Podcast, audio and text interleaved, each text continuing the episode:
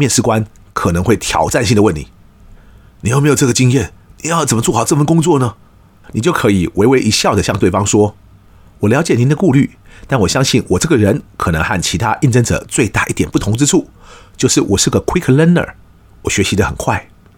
正因为如此，假如您看看我的履历表的话，就会发现我目前的这份工作其实和我的前一份工作是很不一样的。我不但表现得很好，而且是一到任就表现得很好，所以可以证明我不但学得够快，而且我的适应力也很强。”因此，我相信我自己应该也可以马上为贵公司做出贡献。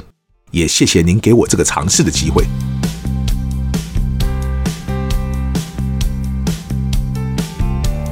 一谈就赢，Do the right thing。大家好，我是 Alex 郑子豪，欢迎收听一谈就赢。我们希望透过这个 Podcast 频道，让大家对谈判有更多的认识，进而能透过运用谈判解决生活中的大小问题。之前在我们第二十集到第二十四集的 Podcast 中，与大家分享了五集的面试问题该如何回答，并且为大家介绍了五加一种不同的面试问题类型，可以说讲的意犹未尽啊。所以呢，在后来接着为大家分享我与《全球人才抢着学：密涅瓦的思考习惯训练》这本书的共同作者黄礼宏的访谈之后呢，我决定再回来针对面试问题这个系列，再增加今天这个补充的一集，也顺便检验看看，像这样一个中间若是先加入几集不同的内容，然后再回头讲之前在讲的另一种主题的这种做法，会不会让大家接受哦？我们之前为大家介绍了五大面试问题类型，就是除了最后附加的非常规型问题不算的话，总共有传统一般型、行为型。技能或知识型、情境型，还有文化契合型这五种。那么大家要不要来猜一下？有个多数面试都会问到的问题，到底属于哪一种？这个问题是什么呢？就是当你去一场工作面试的时候，对方很可能会问你：“S，请问您为什么打算离开您现在的这份工作或这家公司呢？”像这样的一个问题，会属于哪一种类型呢？大家可以先想一想。我待会再来为大家解答这个问题。先让我来回答一位听众的问题吧。因为中间的第二十五到二十九集呢，是李红的访谈，我隔了几集都没机会回答到这个问题，所以趁今天这一集的机会来回答那位听众。那位来信的朋友提到，许多其他人在讲面试该如何回答的技巧时，多半会采用 STAR 原则来教大家怎么回答。那为什么我都没有向大家提到这个 STAR 原则呢？好好，首先先跟大家介绍一下什么是所谓的 STAR，就是星星那个 STAR 的原则哦。其实 STAR 原则行之有年，也相当普遍。S 指的是 situation 情境，也就是你在什么样的情况下曾经遇过什么样的困难或问题之类的。T 呢，指的是 task 任务，也就是在你刚刚提到的那个情境或状况之中，你那时负责的是什么样的任务或工作。而你当时要达成的又是什么样的目标之类的？A 呢，指的是 action 行动，所以具体来说哦，为了解决那个问题或达成那个目标，你当时采取了哪些步骤或行动？R 则是 result，就是当你采取了那些行动之后，最后得到什么样的结果？甚至还有人把这个 STAR 星星原则哦延伸改写成另外一个 START 原则，就是开始那个 start。也就在刚刚的 S T A R 之外，又加了一个 T，代表 thinking，也就是经过那一串的事件之后呢，你自己有没有什么其他的感想或想法？简单解释了一下 STAR 原则之后呢，那么我觉得这个 STAR 原则有没有用呢？其实我觉得还蛮有用的，毕竟看起来还蛮有系统架构的嘛。而且就我们之前提到的五大面试问题的类型来说。这个原则呢，起码可以用来回答其中四个类型了。那么既然有用，为什么我前几集不用这个方法来与大家分享呢？其实是因为哦，当职缺就是有限，那家公司的那个职位就只有录取一个人的时候，差异化这件事就很重要。也就是说，站在公司的角度来看，假如我找十位应征者来面试，结果十位应征者通通照本宣科的开始 STAR 起来。你说公司要选哪一个？难不成要把不回来决定吗？而且我自己作为面试官的时候，哈，我还真的看过有人像背书一样，硬是要把 STAR 那四项背也要背出来那种感觉。哇，那现场那个场面之尴尬啊，说有多生硬就有多生硬，所以我才会诚心的建议大家，STAR 这个原则，你当然也可以去了解一下，因为多懂一些当然有益无弊嘛。但千万不要照一些什么所谓真才专家的建议，每一题呢都用 STAR 原则来回答。我想你和其他面试者之间唯一的差异，大概就只会有谁比谁还更生硬而已。好，那我们回来前面那个常见的面试问题，也就是 Alex，请问您为什么打算离开您现在这份工作，回这家公司呢？这个问题属于哪一个类型呢？当当当，答案揭晓哦。这个问题有可能会属于传统一般型的问题，但也有可能呢会属于文化契合型的问题。老话一句，还是要看面试官在问的时候呢，他的意图是什么。假如对方是用传统一般型的问题在问，那就照我们之前讲的，只要给一个稳当的回答，不要失分就好。例如，我在工作上其实很期待各种不同的挑战，而我在现在这份工作上已经两年半了，许多事物都还是一些比较 routine 的例行事务，所以今天才会来贵公司面试，希望能够让自己接触到更多不同层面的工作。像这样的回答啊，就是一个听起来还算 OK 的回答，除非你在对方接下来的追问表现很差，否则应该不太会失分哦。比较麻烦一点的会是，当对方问这个问题的时候呢，万一想问的其实是文化契合型的问题的时候，你就要更小心谨慎了。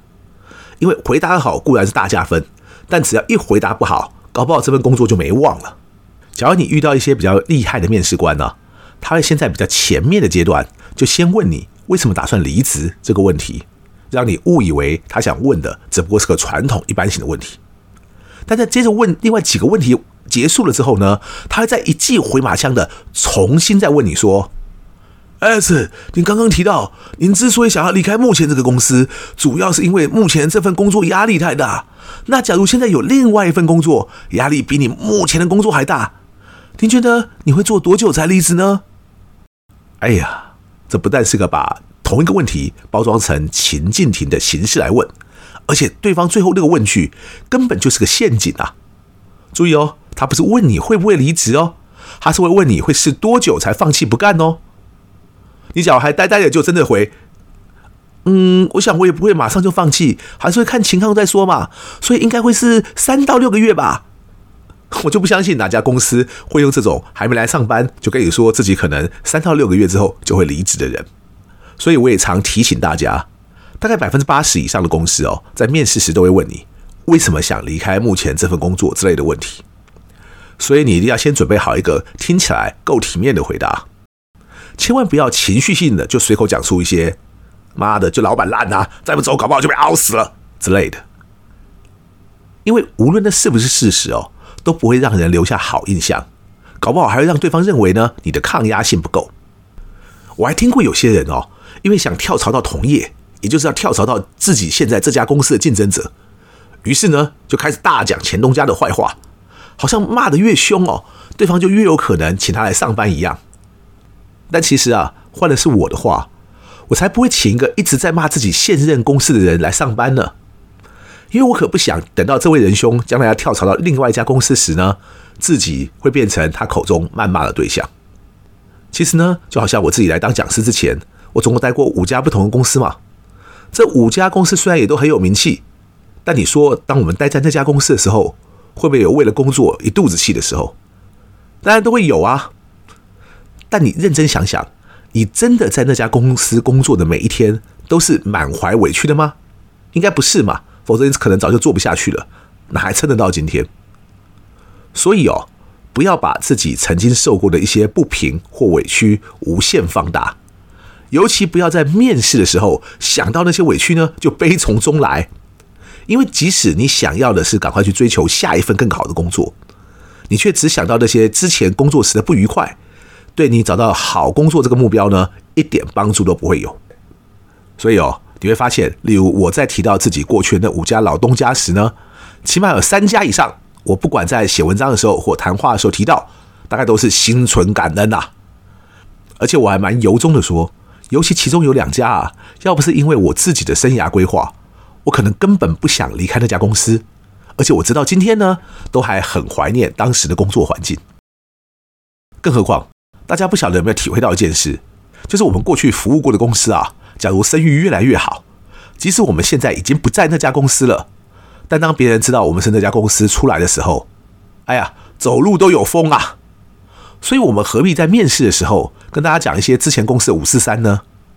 对自己没有好处嘛。其实我比较担心的哦，反倒是自己当年工作过那些公司，结果不晓得老板哪根筋不对，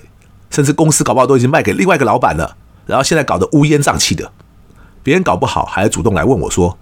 ：“S 啊，你之前那家公司怎么现在做成这样啊？”我也会很尴尬啊，因为不在其位不谋其政嘛。我总不能说，因为我就是这么厉害，所以那家公司有我没我，当然差很多喽。这种话其实听起来不太大方，只能说希望自己服务过的每家公司都能一直很好，以免自己呢之后搞不好还被拖累，让人误以为你怎么会去做一家那么两光的公司啊？再趁这个机会呢，来回答另一位朋友问的有关面试该如何回答的问题。他说啊，年轻的时候因为还不确定要做什么。所以常换工作，所以那个时候呢，最常被问到关于自己没经验的话，该如何去胜任他应征的那份工作。等到现在，他已经算是老鸟了，但是要去找别的工作时，对方公司却又会问：“你都做那么久了，为什么这个时候才想换呢？”好，这位朋友的第一个问题呢，其实我自己超熟悉的，因为我之前待过的五家公司呢，分别属于五个不同的产业，基本上都不太相关哦。而我要去担任的职务呢，其实也不见得都一样，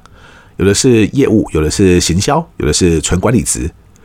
所以可以说呢，基本上每一家公司可以问我，S 啊，你对我们这一行完全没有经验，你到时候怎么搞得定啊？其实对方说的是事实啊，因为我当时真的都没有那个领域的经验呢，但我后来不但都成功的拿下那些工作，而且其实我拿到 offer 的工作，当然比我后来实际去的还多得多。我不会跟大家说我后面那些工作是怎么去面试的，因为老实说哈，那对多数人来说可能不太适用，有很多可以让对方追溯的 record，所以比较多都是对方求才若渴的要找我去上班的，所以我面试时的方法和态度当然就不太一样。但你要让自己有这个成功经验可以追溯，你的第一次转行或转职就很重要嘛。所以我在应该是第二十集的 podcast 就有提到。那个时候我刚从美国回来的时候呢，去找工作的时候面试就特别的勤快，因为我要从新闻业转到一般企业嘛，而且我没打算要去做公关 PR，而是要去做业务或行销，所以那个时候能不能成功，而且不只是面试成功拿到一份工作而已哦，而是当你拿到那份工作之后，能不能在那份工作上做出一些成绩，对你未来要继续做那一行，或者甚至要转去做别的工作时，都会有很大的帮助，因为当你有了第一次的成功经验后，等到你下次要转行或转职时，同样有面试官可能会挑战性的问你：“你有没有这个经验？你要怎么做好这份工作呢？”你就可以微微一笑的向对方说：“我了解您的顾虑，但我相信我这个人可能和其他应征者最大一点不同之处，就是我是个 quick learner，我学习的很快。正因为如此，假如您看看我的履历表的话。”就会发现，我目前的这份工作其实和我的前一份工作是很不一样的。我不但表现得很好，而且是一到任就表现得很好，所以可以证明我不但学得够快，而且我的适应力也很强。因此，我相信我自己应该也可以马上为贵公司做出贡献。也谢谢您给我这个尝试的机会。那位发问的朋友问我的另外一个问题，就是当自己已经成为老鸟之后，想要去找另外一份工作时，对方公司却又会问：“你都做那么久了，为什么这个时候才想换呢？”针对这种问题哦，你可以根据自己的实际状况来调整属于自己的答案哦。我这边可以举个例，例如你可以向对方说：“您说的对，也许我应该更早就做出不同的尝试，但我这个人是个比较稳定的人，所以当时一做就做到现在了。不过由于我后来发现自己对于工作还是有相当的企图心。”我现在工作只让我带两个人，那我后来发现自己对于带人这件事情呢，越来越有心得，也越来越渴望能带领更大的团队。只可惜现在这家公司因为规模太小，无法给我这样的机会，所以我才来贵公司面试，希望能在贵公司得到更多发挥的机会。由于大家来问的问题很多，一一回答的话呢，只怕再录三期都录不完，所以我在今天的最后，只在向大家分享一个多数人通常也会被问到的问题。那就是到了面试的最后呢，面试官通常会问你：“请问你有什么问题想问我们的吗？”正如我一直强调的，创造差异化很重要。所以，万一对方问你有没有什么其他问题，而你的答案居然是“我没有什么问题”，又或者只有“请问什么时候会让我知道面试结果呢？”这样的答案就不足以让你比别人更突出了。这个时候可以问什么呢？有两个问题是我认为你未必能从面试官口中问出什么具体的答案，但你却可能会因此让对方觉得你与众不同的。一个问题是，可不可以冒昧请教您，您觉得自己在这家公司工作最让你感觉到特别的一点是什么？另一个问题则是，